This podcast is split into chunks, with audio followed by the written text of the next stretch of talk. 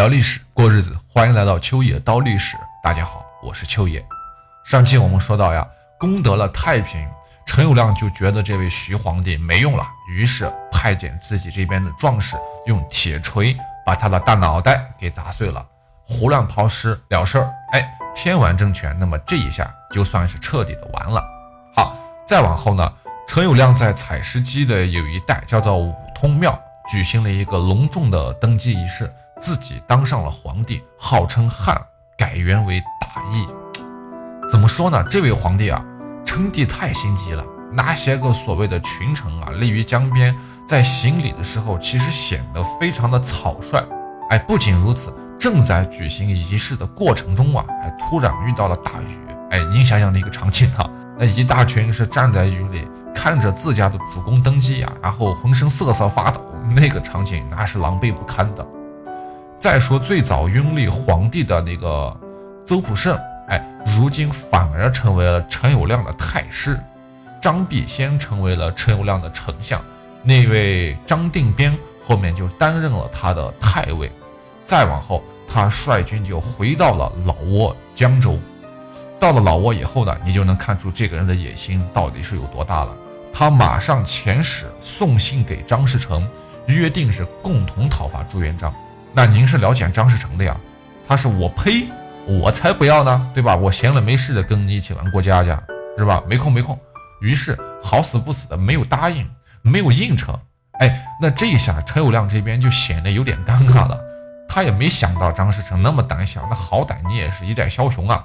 是吧？所以啊，扫毛打眼的在江州休整了几天之后，最后陈友谅是引大军向东南方向进发。哎，决定不和你那些玩那些花花肠子了，我就直扑健康，我看你怎么办。哎，在这里讲一下哈，有几个地名，什么健康呀、金陵啊那些地方，其实健康就相当于是金陵，但不绝对就是金陵哈。这里面其实差的一点点地方。这个健是身体健康的那个健康，去掉单立人儿。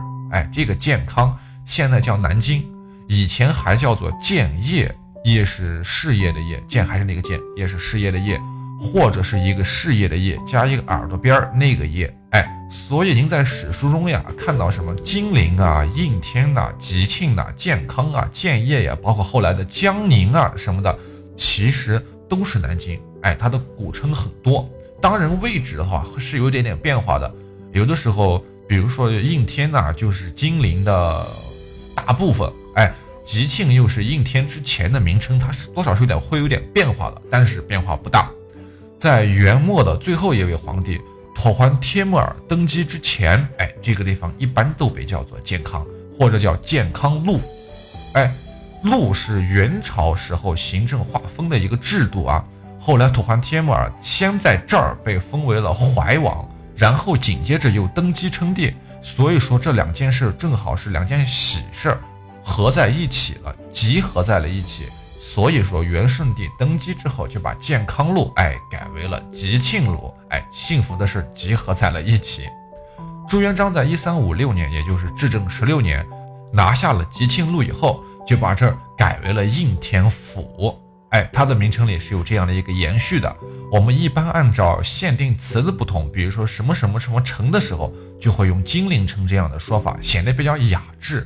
在说什么规行政规划的时候，就会说什么应天府呀、吉庆路呀这样的一个说辞。因为这个时候朱元璋已经占据了他那个应天这个位置，所以只要您知道这一个地方就行了。我们后面。有必要根据场景的变化来进行词语上的调整，名称上的调整。好，比如现在我们说回金陵城中，哎，那是人心大骇啊，对吧？一听说陈友谅要来了，那朱元璋手下那帮人不少是人心动摇的呀，对吧？有的主张投降，那有的就主张偷走逃走，哎，有的主张占据着紫金山的优势是死守，哎，反正是众说纷纭。那。带来的后果必定就是人心惶惶，对不对？到了这个时候，终于哎，轮到咱们的刘基刘伯温出场了。那故事是这样的，我们还是提取明朝那些事儿和纵欲的困惑这两本书中的记载揉在一起，然后扩展来说，好不好？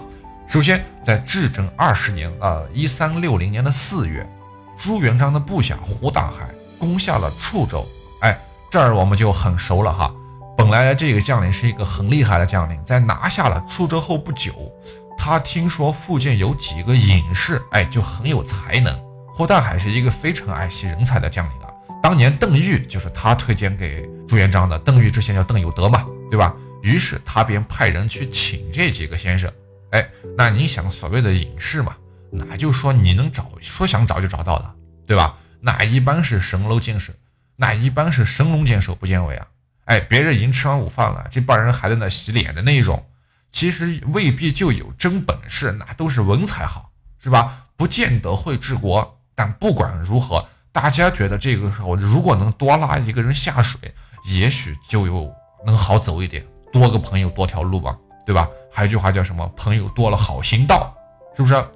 这几位隐士的名字呀，咱们就简单介绍一下，一个叫叶琛，一个叫张毅，毅是杀意的毅哈。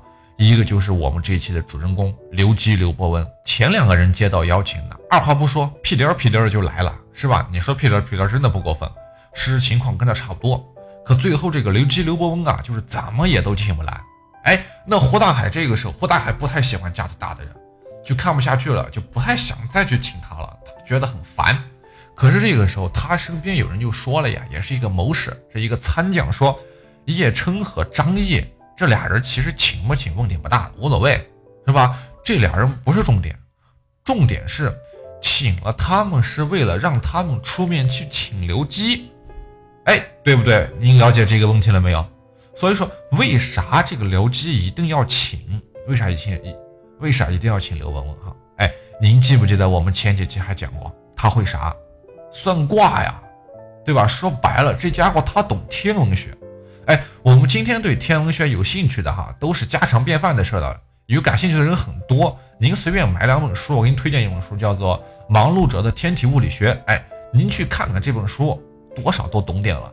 可是，在那个时代，能你能懂天文，那真是一个了不起的本事啊，那太了不起了。不，他不让这玩意儿，这玩意儿不是什么人都能学的，属于帝王之学的那种。哎。地上的君王觉得这个辽阔的土地已经不能满足自己的欲望和虚荣了，便把自己的命运和上天的星星联系在一起。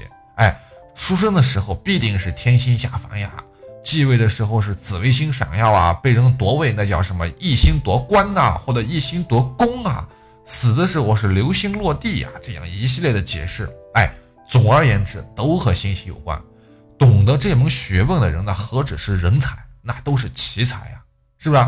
在那个时候，什么星象、天文啊、啊卜卦呀、八卦呀，这些就相当于现在的量子物理学和宇宙社会学一样，那真的是玄之又玄，又牛又玄乎，是吧？是尖端科学学问。于是胡大海就上报朱元璋，那朱元璋是感兴趣极了，立马派遣了一个叫做孙燕的人，哎，过来招刘伯温。那刘伯温就是不给面子。逼急了就回赠一把宝剑给这个孙燕，哎，那你也看得出来，这是一个非常不友好的举动。而孙燕见到自己的使命不能完成，呀也急了，撕下了那张温情的面具，哈，对刘基说了一句特别意味深长的话：“你这把剑应该是献给天子的，天子用剑专门斩杀那些不听话的人。”哎，原文记载是：“剑当献天子，斩不顺命者。”那刘基这会儿也明白了，是吧？眼前这个亏咱是吃不得，后面再说呗。于是就乖乖的去了朱元璋的手下干活。哎，但当时的朱元璋其实对他的真实能力并不了解，也不知道他究竟会点什么东西，也不知道他究竟点了哪些天赋符文，对吧？就只把他看作一个会算命的先生之类的角色。哎，所以我有时候就在想啊。刘伯温他那么会能掐会算的一个人，他是不是早就算到自己在跟了朱元璋之后，建功立业以后会不得好死？哎，自己这一家人都会受到这个牵连，所以他才不那么愿意去投靠老朱。啊，这是不是太玄乎了？但无论怎样，咱不管那些哈，金子总会发光的。当太平城失守的消息传到应天之后，朱元璋就召集了他的谋士们，开始商量对策。在会议上就出现了非常多不同的意见，大部分其实是主张逃跑的，另一部分主张是退。守紫金山。但这两部分人在一个问题上其实是一致的，那就是放弃应天。你无论是去逃跑还是去紫金山，总之你不在应天了这会儿，哎，那这些平日里喜欢自吹神机妙算的谋士，在此时都露出了他们的真面目，是吧？除了痛骂常遇春之外，他们做的事基本上也就是吹嘘那些汉军的强大呀，如何太平失守啊，啊，自己军队质量如何差呀，等等等等。总而言之。就是一句话，绝对不能打，你一打你死定了。哎，但这些都不是朱元璋想要的答案。朱元璋非常失望的就看着眼前这帮人啊，他知道这些家伙大多数都已经打好包裹，给老婆孩子准备好了逃跑的车辆，随时准备投靠新老板了。这个时候，如果他摔倒在地上的话，那些人绝对愿意上来再踩他一脚的，对吧？落井下石啊，趁火打劫，从来都是这帮人的特长。此时，他看到了眼前面色阴晴不定的刘基，哎，似乎是有话要说。于是他开口问道：“刘基，你有话说就说吧。”哎，都这样了吗？是吧？那刘基的那些同僚们啊，就停止了议论，看着刘基。自从这个人啊到了朱元璋手下担任了谋士之后，那就沉默寡言的，也没出过什么主意，所以。大家也不怎么瞧得起他，哎，只是因为这个人啊脾气好，哎，从来不发火，那人缘倒是不错，大家都挺捧他。刘基就这样站了起来哈，他长时间的等待和倾听啊，基本上其实已经消磨掉了他所有的耐心，他露出了自己的真面目，不再是一个好好先生，是一个上知天文下知地理，运筹帷幄，决胜千里之外的刘伯温，哎。他用那个轻蔑的眼光俯视着这些平日里自视甚高的所谓才子们，用一种几乎是歇斯底里的语气大声说道：“那要说投降的那些人哈，应该被立刻杀掉。你们就这么胆怯吗？现在的敌人虽然强大，但是骄兵必败。只要我们诱敌深入，使用伏兵攻击，打败陈友谅是很容易的。一味只想着逃跑的人。”难道有脸自称为臣吗？哎，他训斥了那些懦弱的人，并且详细分析了当时的局势，告知了所有人，陈友谅啊，并不是不可战胜的。周围的人呢，也都被他震惊，就愣愣地看着他。嘿，当然这不是最重要的，重要的是他说出了只有站在朱元璋的角度才能看到的一个问题，什么问题？那就是。如果我朱元璋失去了应天，我还能去哪呢？好，后面又发生了什么？咱们呀，下期接着聊。如果您觉得秋野讲的还不错的话，也请您多多的点赞、分享和打赏。您的每一点支持都是我坚持下去的动力。明朝是怎么来的？感谢您的捧场。如果您在听节目的过程中想知道更多秋野的故事，或者说想听到秋野的更多其他节目，您可以添加秋野的个人微信账号。首先，您可以打开微信，点击界面右上角的加号，点击添加朋友一栏，在搜索框中输入“秋野山人”的全拼，这样就可以找到我了。期待与您的深入交谈。